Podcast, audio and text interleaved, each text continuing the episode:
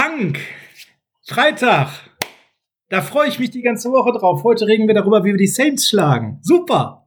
Ja, das ist ein schönes Unterfangen, die Saints schlagen, aber ich glaube eher, das wird eine Sache nothing easy in big easy. Also alles, was ich jetzt sage, wird es verwässern. Lass uns anfangen. Auf geht's.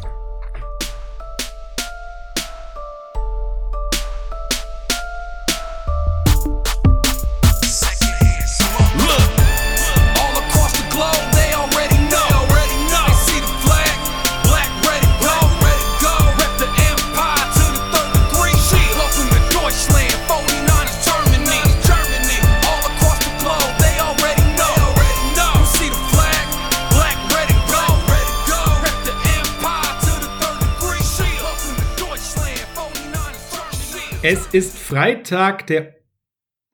Oh, sind wir eigentlich abergläubisch in diesem Podcast? Also ich jedenfalls nicht, nein. Okay, äh, dann bin ich das jetzt auch gerade mal nicht. Es ist Freitag, der 13.11.2020 und freitags ist natürlich Niners Huddle up Frontside.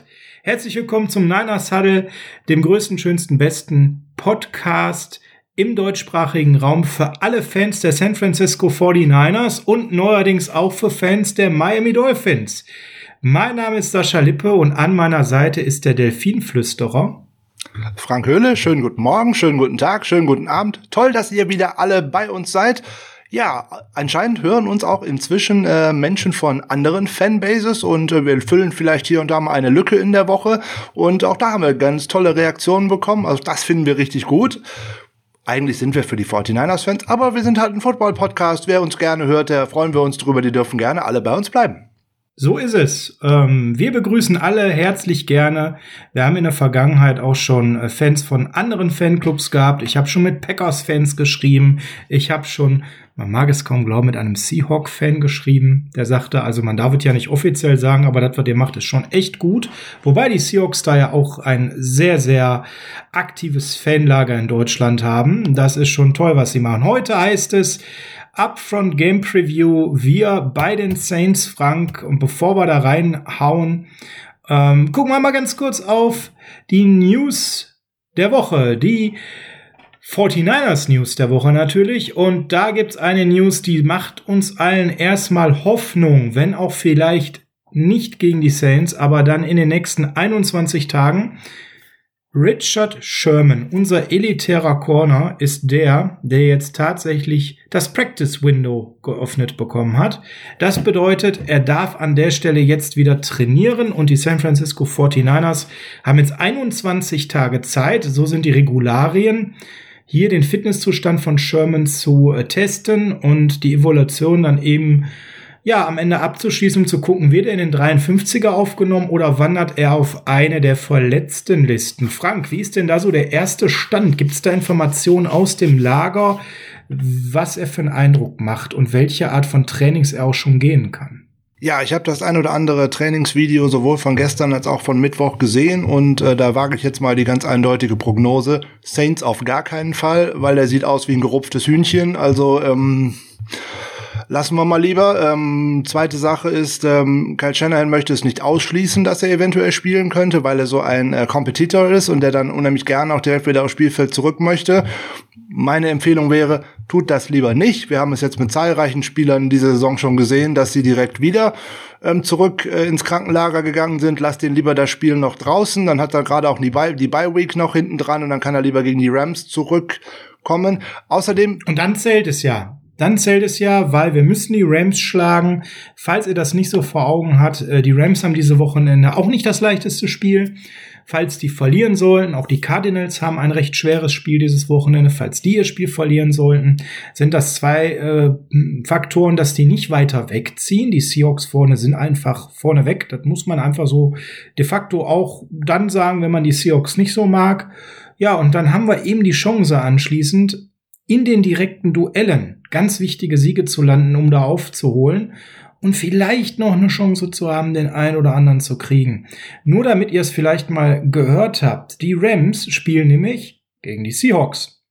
Und da sind die Seahawks schon ein leichter Favorit, auch wenn das bei den Rams ist. Der Heimvorteil ist ja dieses Jahr nicht so ausgeprägt. Und die Cardinals empfangen die Bills. Die Bills sind momentan in Topform und haben unter anderem die Seahawks geschlagen gerade.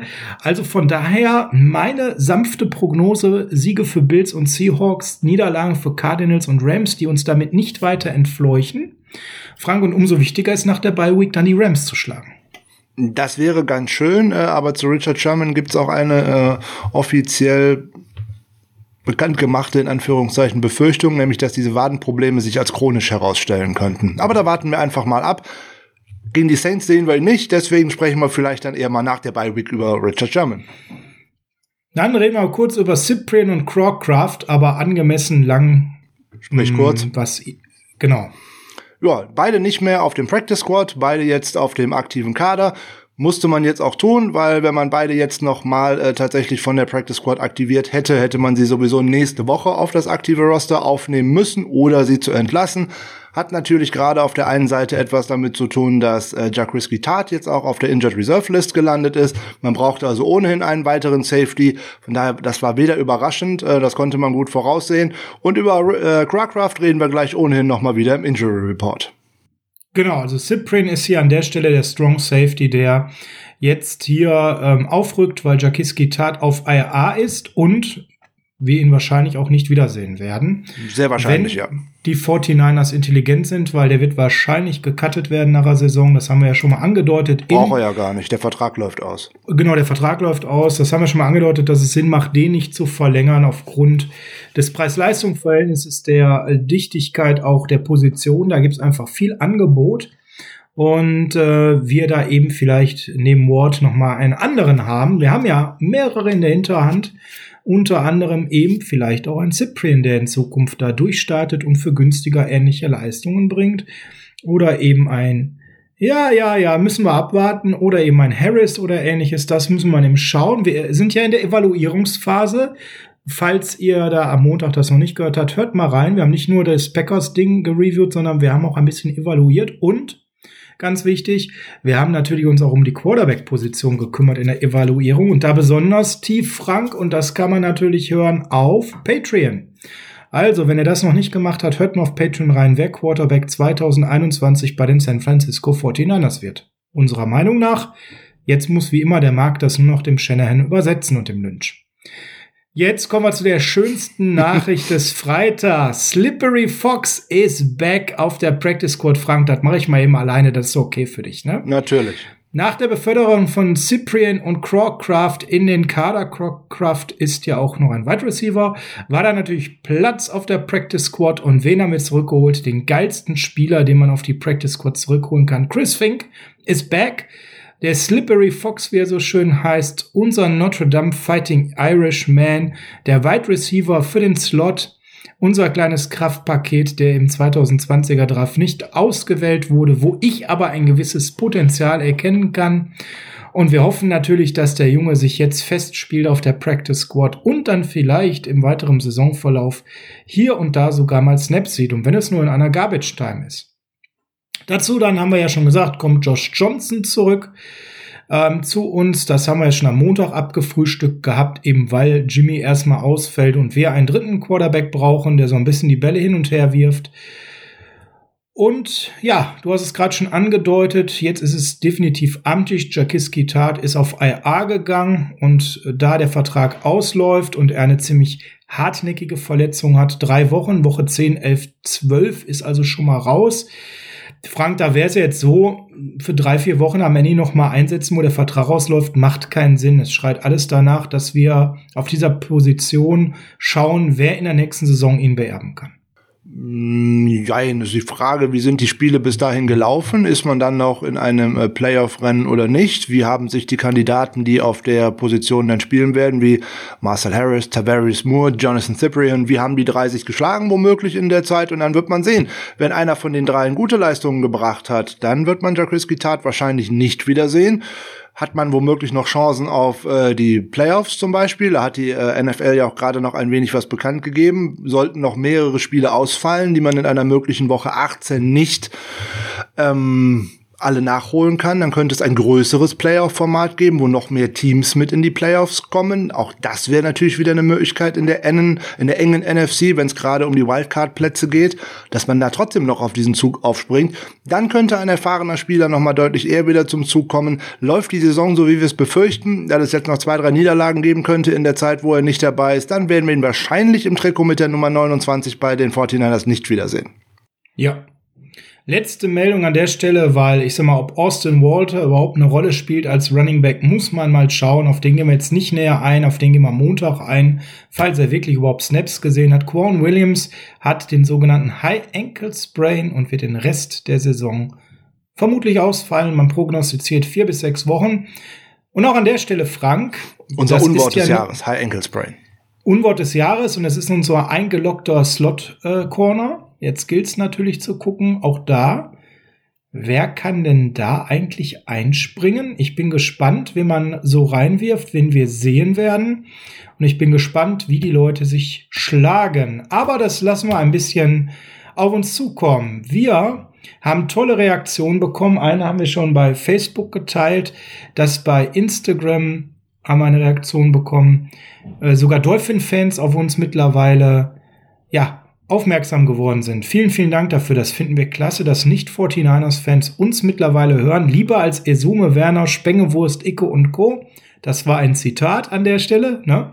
Vielen, vielen Dank an, wie hieß die Person, Frank? Haben wir das parat? Martha Munkel, ähm, der hat mich anscheinend beim Auftritt im Dolphins Drive, deswegen auch hier nochmal viele Grüße an die Jungs vom Dolphins Drive. Das hat viel Spaß gemacht in der Preview zu dem Spiel ähm, hat er uns gehört, also mich gehört und hat dann anschließend mal bei uns reingehört und scheint jetzt bei uns hängen zu bleiben. Wir füllen sozusagen eine Wochenlücke zwischen äh, anderen Podcasts. Und äh, ja, jetzt drückt er anscheinend ein wenig neben seinen Dolphins auch für die 49ers die Daumen. Das finden wir natürlich gut. Ähm, also vielen Dank, insbesondere auch für das schöne Lob. Da freuen wir uns sehr drüber. Das motiviert, das hören wir gerne. Und wir hoffen, dich auch weiter gut unterhalten zu können. Cool. Gut unterhalten haben wir auch den Jan Motzrik, einen unserer äh, wirklich Heavy User, der gerne seine Nachtschichten mit uns veredelt. Und der hat auf jeden Fall die Evaluierungsfolge der Quarterback-Position auf Patreon sehr gut gefallen. Der hätte auch tatsächlich einen der Favoriten an der Stelle, die wir ausgewählt haben. Der Marci Roux hat einen anderen Favoriten gehabt. Also ihr merkt, die Quarterback-Geschichte, die drei Fragezeichen auf Quarterback, die kam gut an auf Patreon. Hört sie euch an, ist for free für alle. Ihr braucht nur euch bei Patreon registrieren und könnt schon loslegen. Äh, dazu gab es viel, viel zum Thema Salary Cap an Nachfragen. Das machen wir noch ganz intensiv, Leute. Keine Sorge, passt nur jetzt nicht in die Saison, weil dafür muss man Zeit sich nehmen. Und in der Saison geht das hier so Schlag auf Schlag. Wir haben auch noch viele andere Neuigkeiten. Wir haben neue Patriots-Supporter. Es gibt was zum Thema Discord, aber das machen wir alles am Dienstag in der Folge ganz in Ruhe. Heute ist das Hauptthema Preview, das Spiel gegen die Saints. Und da gucken wir nochmal schnell auf den Injury Report. Du hast es gerade schon gesagt, River Crawcraft, da kommen wir später zu. Der hatte nur mal eingeschränkt trainiert, scheint fit zu sein. Etwas schwieriger sieht's dann aus bei Tevin Coleman. Der hat sich ja wieder verletzt. Der scheint raus zu sein. Ne? Ich wäre mir da auch bei River Crawcraft schon nicht so sicher. Der hat sich die Verletzung äh, im Spiel und im Training am Mittwoch zugezogen. Er hat gestern nicht äh, trainiert. vielleicht schon die erste Chance für unseren Slippery Fox, mal tatsächlich da drauf zu kommen, insbesondere weil ich eigentlich überhaupt keinen großen Sinn in äh, River Crawcraft äh, sehe. Der hat mir am letzte Woche äh, gegen die Packers schon alles gezeigt, was er nicht kann und ähm, das hat mir persönlich schon vollkommen gereicht. Auf Wide Receiver ist natürlich ganz entscheidend, was ist mit Debo? Der hat auch nicht äh, trainiert bis jetzt. Man hält ihn ein wenig zurück. Und auch da gilt für mich das gleiche wie bei Richard Sherman. Bitte jetzt nichts forcieren, dass noch etwas Schlimmeres passieren könnte. Lass den lieber noch das Spiel draußen und äh, dann hat er noch zwei Wochen, um äh, wieder fit zu werden. Dann nehme ich ihn lieber gegen die Rams als jetzt humpelnd in Anführungszeichen äh, gegen die Saints und dann passiert vielleicht nachher noch was Schlimmeres, weil bei angeschlagenen Spielern haben wir es jetzt die Saison oft genug schon erlebt. Die Rückschläge waren meist noch viel schlimmer als das, wenn man noch mal lieber ein Spiel ausgesetzt hätte. Ja, und ähnliches können wir sogar bei dem nächsten Wide Receiver Trent Taylor sagen, der hat Rücken. Und auch sogar bei Demetrius Flanagan Fouls, das Hamstring, alle haben eingeschränkt oder gar nicht trainiert. Also ihr merkt, wir laufen Gefahr, wenn wir jetzt den einen oder anderen zu früh zurückbringen, dass es Re-Injuries gibt, die dann wochenlang die Leute rausschmeißen. Lieber mal gegen die Saints mit einer Truppe laufen, die bunt ist, wo viele dann evaluiert werden und äh, Chancen haben, sich zu zeigen. Ja, ähm, dann haben wir die Bye Week und dann können wir danach in Woche 12 nochmal für die letzten Spieltage voll angreifen und haben dann vielleicht drei, vier richtig wichtige Leute zurück, wie Samuel, wie Sherman, damit das dann auch richtig nach vorne gehen kann. Schauen wir doch mal auf den Vergleich mit den Saints. Ja, und was fällt uns bei den Saints auf? Bei den Saints fällt uns natürlich auf, Frank, ähm, zum einen Blick auf die Offense, die machen die meisten Punkte in der NFL, mit die meisten Punkte in der NFL, sind da sehr stark, aber die Defense hat doch tatsächlich im letzten Jahr in dieser Saison sich nicht ganz so stark gezeigt wie gedacht. Eigentlich hieß es, die haben eine elitäre Defense. Momentan steigert sie sich, aber sie ist nicht auf dem Level, wo sie erwartet wurde. Das kann man schon sagen. Ja, sagen wir mal so, ähm, die Saints wählen einen guten Weg, um in die Saison zu kommen, in Anführungszeichen. Sie werden eigentlich von Spiel zu Spiel besser. Sie kommen von Spiel zu Spiel besser in die Saison und sie werden auch von Spiel zu Spiel gesünder. Sie hatten jetzt zum Beginn dieser Trainingswoche zum ersten Mal alle 53 Spieler plus alle Practice Squad Spieler auf dem Feld. Äh, das ist schlecht für uns und toll für sie. Ähm, hm, die haben sozusagen, die können aus allen Rohren schießen. Das werden wir gleich auch in der Preview mal genau sehen. Die, genau. die kommen jetzt richtig ins Rollen. Ähm, die Mannschaften, die beim ersten, am ersten Spieltag schon mit einer super Form in äh, die Saison gehen, das haben wir bei den Saints auch schon zweimal gesehen, die lassen zumeist im Laufe der Saison ein wenig nach oder haben zumindest einen Durchhänger, wie jetzt auch Zum Beispiel die Seahawks. Genau, ne? danke, gerade. du nimmst es mir aus dem Mund, wie jetzt gerade die Seahawks. Bei den, äh, Patri äh, bei den Saints sieht es jetzt gerade mal anders aus, so nach dem Motto, die gehen gehen jede Woche ein, eine Stufe auf der Treppe, bei die sie könnten äh, weiter hoch. Und ähm, genau das ist Richtung Playoffs und Richtung den wichtigen Spielen Ende November und Dezember genau das Richtige für sie. Und deswegen ist es ein unglaublich doofer Gegner zu diesem Zeitpunkt. Ja, genau, weil die Form einfach völlig gegenläufig laufen, während wir immer mehr Verletzungen haben und auf Talentevolution mittlerweile unterwegs sind und eher nach der Bye Week, wenn wir nochmal gegen Rams und Cardinals spielen, Big Plays haben, wo wir nochmal Richtung Playoffs kommen könnten, laufen die Saints jede Woche besser und jetzt ist auch noch Michael Thomas zurück. Jetzt ist auch noch wohl Michael Thomas zurück. Und äh, wie man gerade im letzten Spiel gesehen hat, die brauchen auch nicht unbedingt nur Michael Thomas, sondern äh, die haben an zehn oder sogar elf verschiedene äh, Receiver Bälle verteilt. Und ähm, ja, das ist das Matchup-Problem. Wenn da tatsächlich alle fit sind, so wie wir das auch mal gerne hätten, dann weiß man gar nicht, wen soll man denn als erstes decken. Ist es jetzt äh, Michael Thomas? Ist es Jared Cook? Ist es Emmanuel Sanders? Oh Gott, ist es Alvin Kamara? Ist es Latavius Murray? Traquan Smith? Und, und, und, und, und. Hui, das ist, wird eine ganz schwere Nummer für die Defense der 49ers, insbesondere weil sie weiter äh, humpelt, in Anführungszeichen, und ja, weil sie ja, natürlich auch auf eine ja. äh, O-Line trifft, die sehr, sehr gut ist. Und ähm, da mache ich mhm, mir um genau. unseren Pass Rush wirklich Sorgen. Insbesondere. Welchen Pass Rush? Ja, insbesondere wir hatten die Woche ein äh, wenig Pech in Anführungszeichen. Ähm, die 49ers haben einen äh, Waiver Claim abgegeben für Tag McKinley, den ehemaligen First Round Pick der Falcons. Da waren aber dummerweise die äh, Cincinnati Bengals vorher dran. Es also nur ein Team, wir waren an äh, Waiver Position 15 in dieser Woche, ähm, die Bengals an 8 und ähm, es hat kein anderes Team vor uns noch etwas abgegeben. Ähm, da eigentlich schon wieder ein bisschen Kritik an unser Front Office. Mensch, Freunde, Hätte der doch mal zwei Wochen vorher mit den Atlanta Falcons gesprochen und hätte denen sechs oder siebtrunden Pick für den gegeben, dann hätte man einen ordentlichen Pass Rusher gehabt mit noch ein bisschen Upside. Und selbst wenn ich den nächstes Jahr verloren hätte, weil ich den nicht hätte halten könnte, hätte ich im Jahr darauf einen Compensatory Pick bekommen. Oh, Freunde, also tut mir leid. Also dann, äh, wenn ich dann sehe, ihr tradet für den Willis, ja gut, den evaluieren wir mal, alles gut, schauen wir mal. Aber das wäre eine ganz andere Nummer gewesen. Das wäre zumindest mal ein Sportwagen gewesen und nicht in Trabi. Ja, also letzte Woche war der Willis noch ein Honda, ist er gerade downgegradet worden. Frank, du hast gesagt, die eine Seite des Balles, unsere Defense wird viel Arbeit haben mit der Offense der Saints, andersherum aber auch, gerade wenn man auf die letzte Woche schaut, das Spiel Saints gegen Tampa Bay Buccaneers. Die Buccaneers sahen ja zuletzt mit Brady Evans und Konsorten in der Bruce Arians Offense sehr, sehr gut aus. Bis zur letzten Woche. Dann trafen sie plötzlich auf eine Defense, die sie völlig auseinandergenommen hat. Diese Defense, die bisher diese Saison eher so ein bisschen hinter den Erwartungen war, weil man schon dachte, sie haben die Saints eine elitäre Defense, die hat sich jetzt Woche um Woche gesteigert und hat in der letzten Woche ein absolut Sahnestück abgeliefert. Und dann gucken wir auf unsere Offense mit Nick Mullins als Starter, mit einem Running Back Core voller Fragezeichen, mit Ausfällen rund um George Kittle. Wie sieht's denn um das Trio aus rund um Williams, Ayuk und Bourne und den Covid-19-Concerns? Was ist da der aktuelle Stand? Äh, ja, aktueller Stand ist, dass ähm, Kendrick Bourne sich wieder auf der Covid äh, Reserve List befindet, aber die anderen zumindest alle nicht betroffen sind. So, jetzt war es letzte Woche ja der Fall, ähm, dass man gemutmaßt hat, sein zweiter Test war negativ. Von 104 positiven Tests bis zu diesem Zeitpunkt war auch der zweite Test bei 101 Spielern jeweils auch positiv. Hm, also scheinen die Tests da gar nicht so schlecht gewesen sein. Wenn Born jetzt dann dummerweise wieder einen anschließenden Test wieder auch wieder positiv gelaufen ist und wie ich vorhin gelesen habe, auch noch einen zweiten, glaube ich, dass man den am Wochenende nicht sieht. Aber Gott sei Dank, zumindest gibt's jetzt keine Kontaktpersonen, die noch in Quarantäne müssen, weil es bei unserem Team keine weiteren positiven Tests gegeben hat, weder im Staff noch beim Team.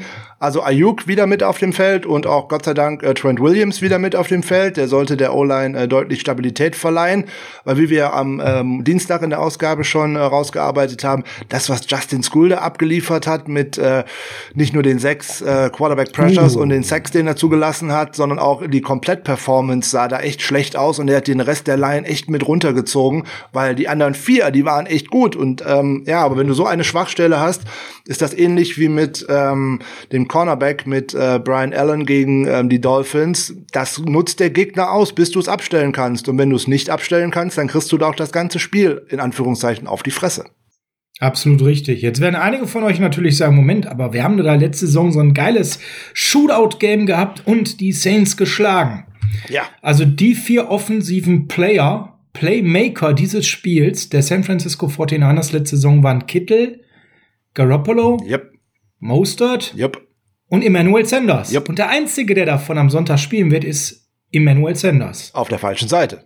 In einer Saints-Uniform. also ihr merkt, da hat sich gravierend was getan. Auf der Offensive wie auch auf der defensive Seite. Und wir sehen einen wieder, wo wir hoffen, dass er jede Menge Mist-Tackles äh, haben wird. Weil dafür war er in der letzten Zeit bei uns bekannt. Quan Alexandra wird Vielleicht spielen ist wohl wieder angeschlagen, wie oh, wie mhm. verwunderlich. Lass den ruhig spielen, äh, der wird in höchstem Maße ähm, motiviert sein gegen uns, äh, keine Frage. Der wird den Saints auch noch wichtige Infos über unser Running Game gegeben haben und dagegen wird er ja auch dann wahrscheinlich verteidigen. Ich würde als Kyle Shanahan mich freuen, ihn möglichst häufig auf dem Feld zu sehen weil da würde ich schlichtweg und ergreifend meine Running Backs, immer äh, Jet McKinnon zum Beispiel, gerne immer in ein 1 zu 1 Matchup gegen Quan Alexander bringen, weil er wird zum einen übermotiviert sein, das haben wir letzte Saison schon einmal gesehen, als er gegen ein Ex-Team gespielt hat. Da ist er gegen Tampa Bay sogar ejected worden. Also wenn man da die richtigen Knöpfe drückt, dann ist der Heißsporn auch ähm, gut für einen zu verwenden, würde ich jetzt glatt mal behaupten. Ja, machen wir so. Also, jetzt gehen wir mal ganz konkret rein. Wie können wir denn gegen die Saints, ich sag nicht gewinnen, sondern Gut aussehen. Gut aussehen. Ja, ganz wichtig. Lass uns doch mal mit dem Ball in der Hand anfangen und einen ersten Drive hinlegen und nicht beim Cointoss uns wieder dazu entscheiden, erstmal zu verteidigen. Ja, das wäre eine die gute Saints, Nummer, ja. Ja, die Saints haben eine phänomenale Offense und werden dann wahrscheinlich uns direkt einen Touchdown reindrücken. Brauchen wir so nicht. Jupp. Gib Mullins den Ball, lass mal versuchen, unser Laufspiel zu etablieren, lass mal versuchen, Sicherheit zu erlangen, lass mal versuchen, ein bisschen Zeit von der Uhr zu nehmen, unsere Defense erstmal noch ein bisschen ankommen lassen in der Situation bei den Saints. Und vielleicht kriegen wir ein Field Goal hin. Vielleicht sogar ein Touchdown, wer weiß. Vielleicht gelingt uns der eine Breakaway-Lauf, äh, so dass wir dann ganz viele Yards machen. Ein positives Momentum aufzubauen. Das können wir über die Offense an der Stelle vielleicht viel besser als über die Defense. Ja, und wenn wir dann einmal in der Red Zone sind, ist es ja eben auch wichtig, dann da dann eben zu finishen. Wir müssen natürlich gucken, wie wird das Playbook aussehen mit all den Ausfällen, die wir in der Offensive haben, ohne Kittel ohne Mostert wahrscheinlich oder wenn Mostert. Sicher sogar. Ja. Das heißt, äh, auf Running Back wieder mit Hasty und McKinnon. Vielleicht mit Walter, wobei der wird eher vielleicht als Returner arbeiten. Bei Wide Receiver mit dem einen oder anderen Fragezeichen, da muss man eben sehen, was überhaupt geht. Aber wir sollten es probieren und wir sollten die Leute evaluieren. Wir sollten eben ein Dwelly anwerfen und ihm Targets geben. Wir sollten mal einen Werner mehr einsetzen. Wir sollten mal einen Crowcraft ausprobieren. Vielleicht bringen wir tatsächlich sogar den Slippery Fox. Es geht also darum, hier jetzt Talentevolution zu betreiben. Das haben wir ja ganz klar am äh, Dienstag in der Folge gesagt. Und dazu braucht eine Offense auch mal den Ball am Anfang in der Hand und nicht direkt, wow, wir haben sieben eingeschenkt bekommen, jetzt bekommen wir den Ball. Halte ich für ein ganz falsches Signal. Ansonsten, Frank, was kann unsere Offense tun, um in dieser Woche gut auszusehen bei den Saints? Die Saints überraschen. So, und das wird äh, schwierig genug. Ähm insbesondere weil äh, Limitierungen von unserer Offense ja jetzt äh, bekannt sind, weil wir mit äh, auf einen sehr guten Pass Rush treffen. Über die vier Jungs äh, sprechen wir gleich, wenn wir uns die Saints anschauen. Aber gucken wir erstmal nur auf uns. Unsere O-Line äh, wird einen Stresstest bekommen, insbesondere dann jetzt auch der äh, neue Center mit ähm, Daniel Brunskill. Dann wird man schauen müssen, wie der Jobshare auf Right Guard äh, sich weiterentwickelt mhm. mit Tom Compton und Colton McKivitz, weil da darf man auch nicht zu sehr anzeigen, wenn McKivitz auf dem Platz ist, dass man dort passen möchte, weil er ein sehr gut guter Passverteidiger auch gerade im College war. Also wenn ich dann jedes Mal sehe, ähm, es wird ein Passspielzug, wenn McKivitz auf dem Platz ist und nicht Compton, dann äh, wird das auch schon wieder schwierig. Ähm, da darf man also nicht zu sehr vorhersehbar sein. So, wir haben äh, zwei elitäre Tackles, was ähm, das Run-Game angeht. Äh, Trent Williams und Mike McGlinchey sind beide äh, Top 5, was äh, das angeht in der NFL. Und ähm, da muss, muss einiges kommen, weil sonst haben wir ein Problem. Wenn wir das Laufspiel nicht äh, etablieren können, haben wir echt ein Problem weil uns eben auch die äh, Right Receiver fehlen und auch Optionen dort fehlen, wo äh, wie wir die auch ins Spiel bringen können. So Mullins muss den Ball schnell loswerden, das ist keine Frage. Äh, wir müssen schauen, wie du richtig gesagt hast, am Anfang den Ball zu bekommen, um eventuell ein positives äh, Feeling aufbauen zu können und vielleicht mal auch äh, mit einer Führung im Rücken zu spielen. So, ähm, du hast vorhin gesagt, äh, wir müssen Spieler evaluieren, ja ganz klar, aber bitte in einer äh, Form, wo es Sinn macht. Ne? Ich kann gerne Spieler äh, in der zweiten Halbzeit testen, wenn ich äh, furchtbar hinten liege. Ähm, am Anfang sollte man sich auf die Spieler verlassen, wo man größeren äh, Impact erwartet. Also ich würde mir wünschen, dass man einen Trent Taylor nach Möglichkeit nicht auf dem Feld sieht, weil er hatte jetzt äh, schon neun Spiele und er hat keinerlei Optionen gezeigt, dass er auch nur einen weiteren Snap in dieser Saison verdient bringt mir doch bitte mal Richie James meinetwegen in den Slot. Der hat letzte Woche ein gutes Spiel abgeliefert. Jetzt muss ich aus ihm herauskitzeln, ob ich auf nächste, nächste Saison auf ihn bauen kann oder ob das eine Eintagsfliege gewesen ist dann sehe ich deutlich lieber äh, James als Taylor, äh, meinetwegen auch gerne den Slippery Fox oder sonst wen. Äh, River Crawcraft äh, fällt für mich in die gleiche Kategorie wie ein Trent Taylor. Ich habe letzte Woche alles gesehen. Wer den Ball in der Endzone nicht festhalten kann, äh, tut mir leid, brauchen wir nicht. Ansonsten hat er 51 Snaps gehabt und ähm, ansonsten hat man ihn nicht gesehen. Wofür brauche ich den? Die Evaluation ist aus meiner Sicht äh, schon vorbei. Da muss ich einschreiten und sage, ich sehe es anders. 51 Snap in einer desolaten, dysfunktionalen Offense, das ist für mich keine vernünftige Evolution. Ähm, dafür hat er auch zu wenig Targets gesehen, zu wenig Hot Routes gesehen den würde ich sicherlich noch mal mehrere äh, Snaps geben und mehrere Chancen geben. Bei Trent Taylor bin ich allerdings eins zu eins bei dir, kritisiere auch da wieder das Front Office und sage, den hätten wir schon längst irgendwie deutlich tiefer in der Rotation haben müssen, versuchen müssen zu traden oder zu cutten. Das ist kein Mann, der Zukunft mehr bei den 49ers hat hat jetzt schon hat jetzt schon wieder Rücken so nebenbei gehabt. Ja, weg der mit ist, dem. Äh, Komm. Für mich ist der durch. Da bin ich zum einzigen Mal in den letzten 15 Jahren, glaube ich, mit äh, Grant Cohen auf einer Meinung. Er hat die Woche geschrieben, der Mann sollte doch retiren. Schauen wir mal auf die andere Seite des Balles. Wen wollen wir denn da evaluieren, Frank? Ja, ähm, wir haben jetzt in der Offensive gerade mal die Key Facts. O-Line, Brunskill, hoffentlich Trent Williams und nicht Skull. Hoffentlich kriegen wir ein Laufspiel hin. Hoffentlich haben wir die Chance, die Wide Receiver das eine oder andere Mal in eine aussichtsreiche Position zu bekommen. Yep. Das ist eigentlich das, was in der Offensive geht. Ich würde es noch ergänzen um lass uns doch mal einen Tight End 2 ein bisschen tiefer evaluieren. Lass uns doch mal schauen, was geht denn mit so einem Dwelly? Was geht denn mit so einem Werner? Vielleicht einfach mal einen Warner anblocken lassen, mal laufen lassen, mal versuchen, einen Ball zu fangen, mal was ganz Verrücktes machen, mal gucken, ob der für sowas geeignet ist, vielleicht mal im Duelling mehr Targets geben, um mal zu gucken, dass sie auch dann in Zukunft, wenn Kittel wieder fit ist, ihn mehr entlasten können. Wie ich gesagt habe, den anderen mal überraschen, da rechnet man ja nicht mit. Die gehen jetzt sicherlich davon aus und bereiten sich auch viele Targets für äh, Jordan Reed vor mal schauen, wo das so hingeht. Ähm, da werden zwei, da treffen zwei große Offensive Minds aufeinander. Mal gucken, wer den einen oder anderen besser ähm, in Anführungszeichen treffen kann. Wenn wir uns an das Bombenspiel letztes Jahr erinnern, da haben wir auf einmal auch mal Trick Plays gesehen. Da hat ein gewisser Emmanuel Sanders einen Touchdown-Pass geworfen, weil man so etwas mal gemacht hat. Da gab es auch noch mal den einen oder anderen Endaround mit einem Pitch, wo auch erst äh, Kyle Juszczyk den Ball bekommen hat und ihn dann anschließend zu einem Wide Receiver weitergepitcht hat. Solche Sachen müssen dann jetzt auch mal kommen, um eben den Gegner nicht in Sicherheit zu wiegen. Mit einem 0815 Gameplan wird man untergehen. Also befreit aufcoachen für Shanny. Jetzt gucken wir mal auf die andere Seite des Balles. Wen wollen wir da evaluiert sehen? Jacques Gittard ist raus. Der Aufgalopp für Marcel Harris, oder? Ja, Aufgalopp ist gut, weil ähm, wenn ich allein das nochmal das letzte Spiel von äh, in den äh, 49ers in New Orleans sehe, da hat Marcel Harris auch gespielt für Jacques Guitart, der sich in der Woche vorher bei den Baltimore Ravens verletzt hat. Und das war schon ein Spiel, das eigentlich alles gezeigt hat, was er kann und was er nicht kann. Er hat zwei Touchdowns abgegeben, sah in Coverage furchtbar aus und ähm, das hat sich bis zum heutigen Tag nicht verbessert. Das werden wir in den nächsten äh, sechs Spielen wahrscheinlich noch mal testen müssen.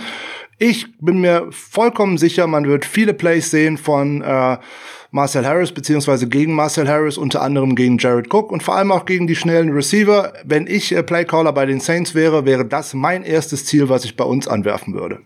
Welche Alternativen zu Marcel Harris haben wir denn, wenn Jacques Gittard raus ist? Äh, Tavarius Moore, er hat ähm, unter anderem bei den Patriots äh, sich auch äh, abgewechselt mit äh, Harris. Er war eigentlich als Free Safety äh, aufgestellt, aber dort hat man auch mal tatsächlich äh, umgeswitcht. Hat Harris hinten den Single High spielen lassen und man hat äh, Moore vorne in die Box gezogen und Moore hat auch reichlich Plays gemacht gegen die Patriots.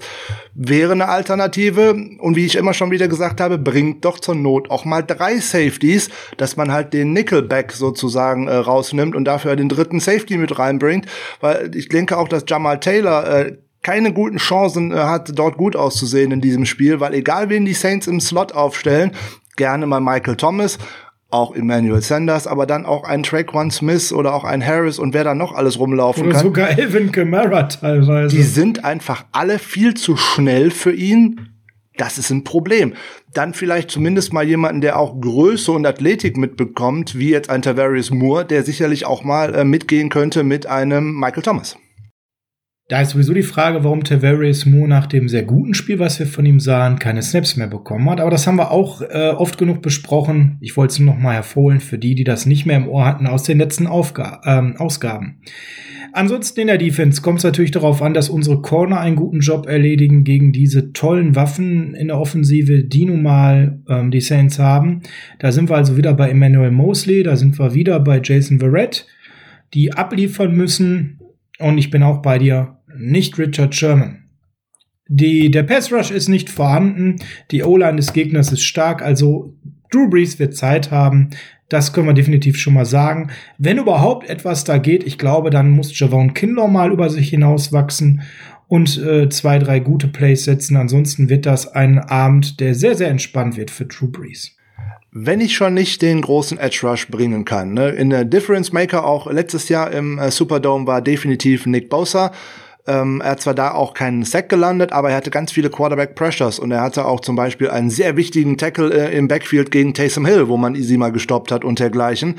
Jetzt ist Drew Brees nicht der größte Quarterback und das ist auch etwas, wo man äh, Javon Kinlaw auch jetzt mit ins Spiel bringen muss. Nicht unbedingt mal bei dem Sack, den würde ich ihm auch sehr wünschen als Belohnung für die letzten Wochen, weil er sich wirklich sehr bemüht, aber er ist ein sehr großer Spieler und man macht es Brees, wenn man ihn in der Pocket halten kann. Er ist nicht mehr wirklich mobil, ähm, tatsächlich das Leben schwerer, wenn man zum richtigen richtigen Zeitpunkt auch einfach nur mal die Hände hochhebt. Das wäre etwas für äh, Kinlaw, wo man noch mal einen Bass, äh, Pass abfälschen kann. Er hat schon drei oder vier in dieser Saison. Das wäre etwas für DJ Jones und auch für Kevin Gibbons. Man muss einfach nur sehen, wenn es ein Passing Down ist, macht es dem kleinen Mann noch schwerer, macht euch groß im richtigen Moment, nimmt die Hände hoch und fälscht vielleicht mal was ab. So bekommt man vielleicht mal eine Interception durch einen getippten Ball oder dergleichen. So, dann muss man da jetzt auch weiter sehen. Mehr Snaps für Jordan Willis. Ich habe äh, die Verpflichtung vorhin kritisiert, aber jetzt ist er ja nun mal da. Also, der muss mehr aufs Feld, weil ich muss etwas über Außen tun. Äh, Kerry Hyder ist ein äh, guter Spieler, der aber, wenn er ganz alleine auf weiter Flur unterwegs ist, auch Unterstützung braucht. Also muss Willis Absolut. bei mehr Passing Downs aufs Feld. Man muss auch ihn natürlich evaluieren, ist ja keine Frage. Also muss der mehr aufs Feld und der bringt zumindest Geschwindigkeit mit über Außen, dass der dummerweise auf eine sehr gute O-Line trifft. Das ist eine andere Frage, aber man muss halt sehen, dass man die tatsächlich dort beschäftigen könnte. Linebacker sind bei uns äh, besonders wichtig. Ähm, die äh, Offense der Saints spielt sich insbesondere in den Underneath-Zonen ab, weil Breeze wirft noch kürzer eigentlich äh, als ähm, Jimmy Garoppolo. Also von daher, da werden viele Bälle ja, auf äh, Camara ja, kommen, ähm, da werden viele Bälle auf Murray kommen, da werden viele Bälle auf Jared Cook kommen und auch die schönen Raumgewinne, die dann so ein Michael Thomas oder dergleichen gerne macht, die sind zumeist auch mit Yards after Catch. Also so viel tiefe Bälle werden wir nicht sehen. Wir hören also ganz viel Fred Warner heraus. Am besten klonen wir den fünfmal und dann sieht's wieder besser aus gegen die Saints. Wäre eine Möglichkeit. Äh, aber Bad News, Frank, also der Eye-Test die letzten zwei Wochen sagt, dass der Oberarmumfang von Drew Brees wieder leicht zunimmt und wieder mehr Zip im Ball ist. Ah. Und der Ball also vielleicht nicht mehr ganz Deep Attack-mäßig unterwegs ist. Nein, das will ich gar nicht herbeilügen. Aber man sieht, dass er auch wieder teilweise über 10, über 15 Yards wirft, was das wir die ersten Wochen tief. ja gar nicht, nein, aber das haben wir die ersten Wochen gar nicht gesehen. Da haben wir doch nur Dashes gesehen. Da haben wir nur drei bis fünf Yard gesehen. Jetzt wirft er wieder, also er attackiert zumindestens jetzt wieder die, die mittleren Bereiche, 10, 15 bis 20 Yards. Und vereinzelt. Ist ja noch gefährlicher für uns. Da steht Marcel Harris irgendwo rum. Richtig. Und vereinzelt geht Drew Brees sogar wieder über die 20-Yard-Marke von der Länge seiner Pässe. Das ist natürlich noch nicht der Drew Brees, den die Saints brauchen, um den Super Bowl zu holen. Aber man sieht, dass er sich reinspielt in eine Playoff-Form, wie das ganze Team eigentlich, Frank. Und das ist ja die schlechte Nachricht, die du direkt am Anfang gesagt hast. Wir kommen aus einer Saints-Season, die fing ein bisschen äh, schwierig an. Man hatte da auch vermeidbare Niederlagen dabei, deswegen sieht der Record nicht so gut aus. Woche zwei gegen die Raiders überraschend verloren, Woche drei gegen die Packers dumm verloren, muss man einfach mal so sagen. Aber danach fünf Siege am Stück und jede Woche, nachdem es gegen die Lions und die Chargers noch so Last-Minute-Dinger waren, auch gegen die Panthers knapp jede Woche überzeugender. Gegen die harte Defense der Bears sah man eigentlich kontrolliert gut aus. Und jetzt die Buccaneers, die ja selber stark unterwegs waren, vom Platz gefegt. Drew Brees wird jede Woche besser. Die O-Line war die ganze Saison gut. Und was man jetzt eben merkt, mit jeder Woche legt die Defense immer mehr zu und in Woche 10 scheint ein denkbar ungünstiger Zeitpunkt zu sein, gegen diese Saints zu spielen. Ja, insbesondere da die äh, sehr gesund sind im Moment und ähm, die ganze Offense ist sehr ausbalanciert.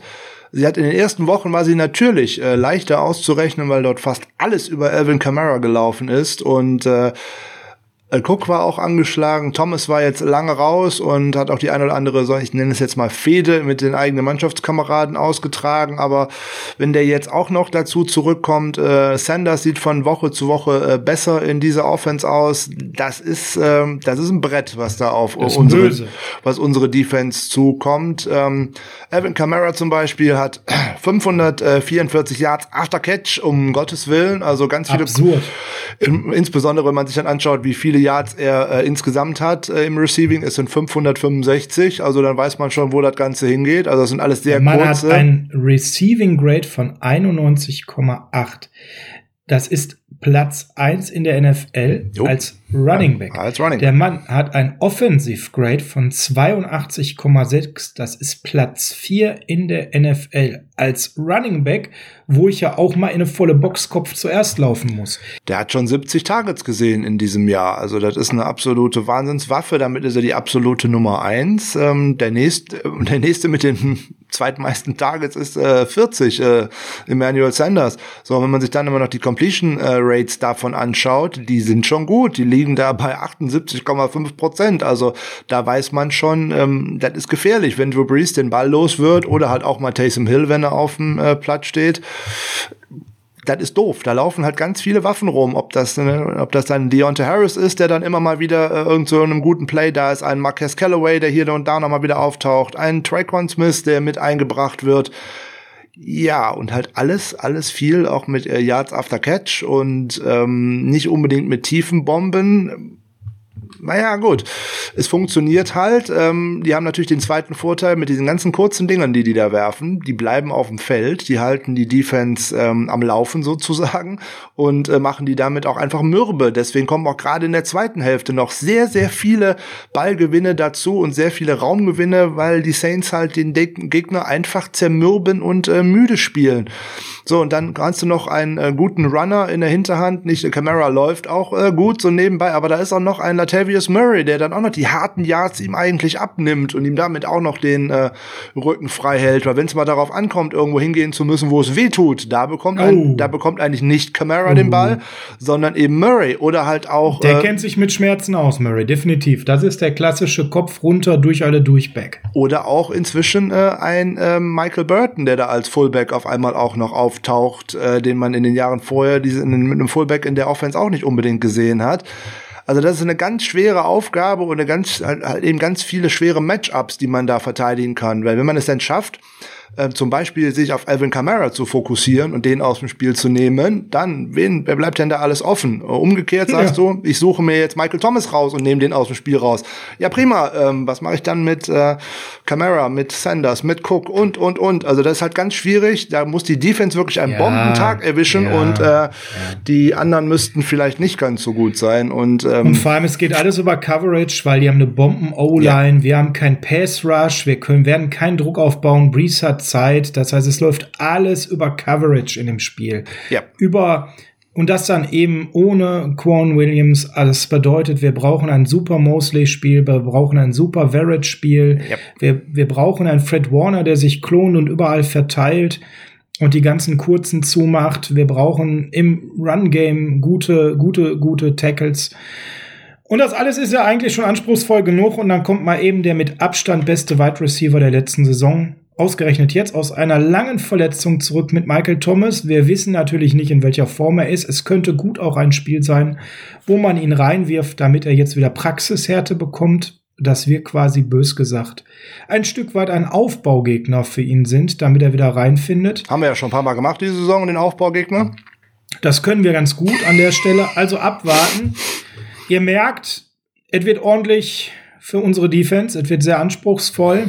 Es wird noch schlimmer ja. für unsere Offense eigentlich, weil wenn man es wird wenn man auf den Pass Rush schaut, hier David Onyemata, Markus Davenport, der jetzt auch wieder ins Rollen kommt, der hat vorher ausgesetzt, Cameron Jordan, Trey Hendrickson. Jordan, ja, das sind ja. Jungs, äh, die haben, äh, ja, Trey Hendrickson zum Beispiel ist ein Name, der so ein bisschen unter dem Radar fliegt. Der hat schon 29 Quarterback Pressures dieses Jahr. Hui.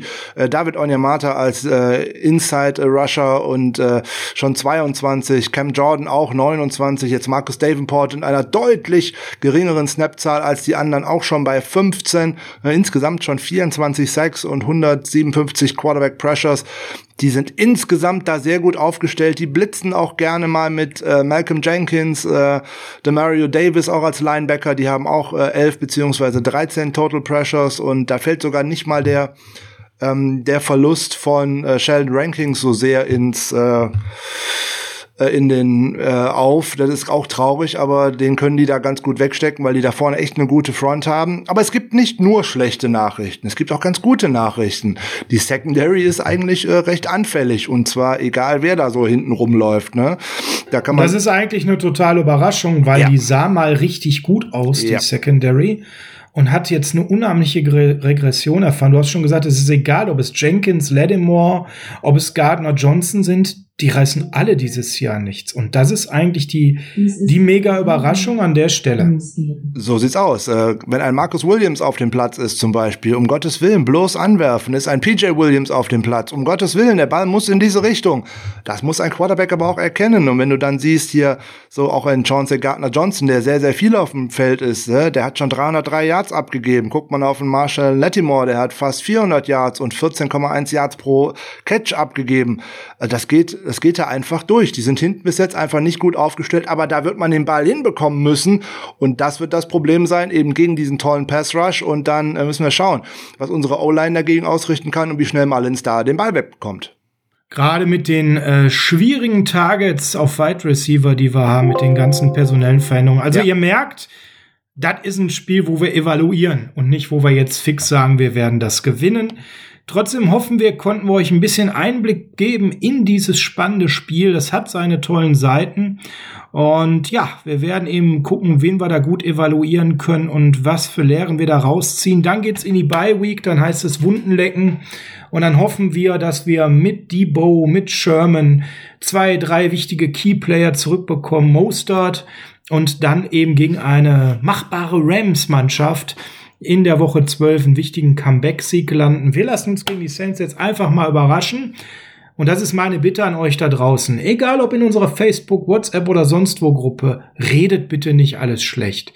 Das ist ein Spiel, mit einem sauguten Gegner. Nicht umsonst habe ich die Saints vor der Saison und auch jetzt Mitte der Saison in meinem privaten Tippspiel mit meinen Kumpels als Super Bowl Contender getippt. Ich sehe, dass sie den Super Bowl gewinnen, wenn Breeze wieder ein bisschen mehr Zip im Arm hat.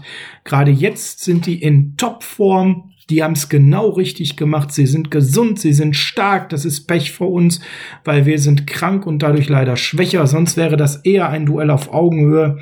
Wir sollten es als das nehmen, was es ist, Frank als ein Spiel, wo wir evaluieren. Das haben wir am Dienstag angekündigt und genauso wird es kommen. Wir danken trotzdem, dass ihr diese Folge mit uns euch angehört habt und auch Spaß an Evaluierung habt. Heute sind viele Namen gefallen, die noch in Woche 1, 2, 3 unseres Podcasts keine so große Rolle gespielt haben. Aber genau das ist das, wo wir uns befinden, in einem wichtigen Change unseres Teams. Und den Change wollen wir euch natürlich mit jeder Ausgabe näher bringen. Schaut auch auf Patreon auf unsere Quarterback-Evaluierung und eine Two-Minute-Warning wird es da auch noch geben für unsere Patreon-Supporter. Also eine Menge zu hören momentan. Frank, an der Stelle wie immer, schmeiß uns raus. Ja, du hast mir ja gerade schon alles äh, weggenommen. Ich wollte eigentlich äh, auch genau damit aus dem Ganzen rausgehen, dass morgen am Samstag noch die Two-Minute-Warning äh, ah. äh, zu einer ähm, doch Sorry. recht umstrittenen Person, ich formuliere es mal vorsichtig, zu geben. Da geht's nämlich dann um Colin Kaepernick, weil der Name ja auch immer mal wieder fällt. Dann gibt's äh, da unseren Senf noch zu dem Ganzen dazu und dann ist das vielleicht auch äh, mal erledigt. In dem Sinne, wir haben alles gesagt, es wird ein harter Gegner, es wird ein schweres Spiel und da muss ganz, ganz viel gut für die 49ers laufen, dass das Spiel ähm, offen bleibt. Man ist nicht auf Augenhöhe, das ist sozusagen David gegen Goliath und wie ich äh, schon in der Einleitung gesagt habe, Nothing easy in Big Easy dieses Jahr. Das wird ganz schwer Schauen wir, was wir da für gute Lehren draus ziehen können, wenn es auch nicht der Sieg ist, aber vielleicht ein paar gute Erkenntnisse. Auch die können irgendwann mal sehr, sehr wertvoll sein, weil darum geht's jetzt eigentlich, das zu sammeln. Das haben wir euch ja am Dienstag schon mal so äh, verklickert. In dem Sinne, in ein schönes Wochenende, hoffentlich mit äh, reichlich Sonne für alle und ähm, schauen wir mal. Ne? Jetzt gibt's natürlich wieder Heart of Chrome, California. Auf geht's. Bleibt faithful, bleibt gesund. Wir äh, drücken unser 49ers die Daumen und wir hören uns nächste Woche wieder. Macht's gut. Schönes Wochenende.